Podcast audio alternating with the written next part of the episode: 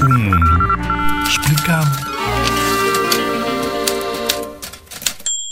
Já ouviram falar da Graça Moraes? Eu trabalho de maneiras diferentes e geralmente deixo sempre obras. Não deixo porque quero, deixo muitas vezes por necessidade.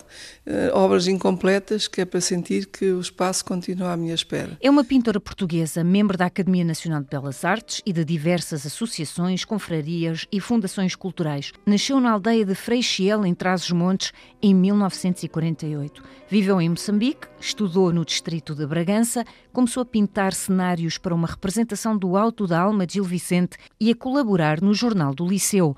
Em 1966, entrou na Escola Superior de Belas Artes do Porto para estudar pintura.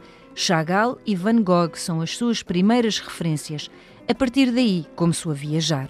Tem um longo currículo com ilustração, pintura, tapeçaria, arte pública.